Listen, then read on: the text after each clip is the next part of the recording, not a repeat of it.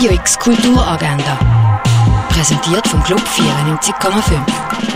Es ist Sonntag, der 30. Januar und das kannst du heute alles erleben.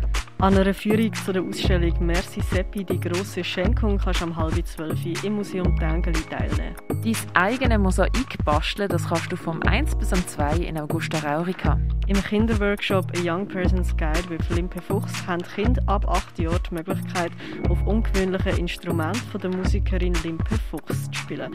Sie bringt Percussions und Synthesizer, Pendelseiteninstrumente und Metallrohr mit. Am 2, am Viertel vor 3 und am halb 4 im Roststall in der Kaserne.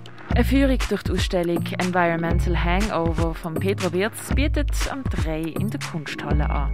Eine öffentliche Führung zu der Ausstellung Wired Magic gibt es ebenfalls am 3 im Haus der elektronischen Künste.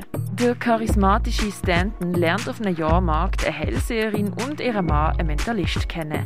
Er lernt von ihnen und nutzt sein neues Wissen, um die New Yorker High Society aus den 40ern auszunehmen.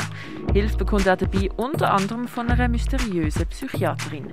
Nightmare Alley siehst du am Viertel ab 3 und am 10 ab 8 im Kultkino.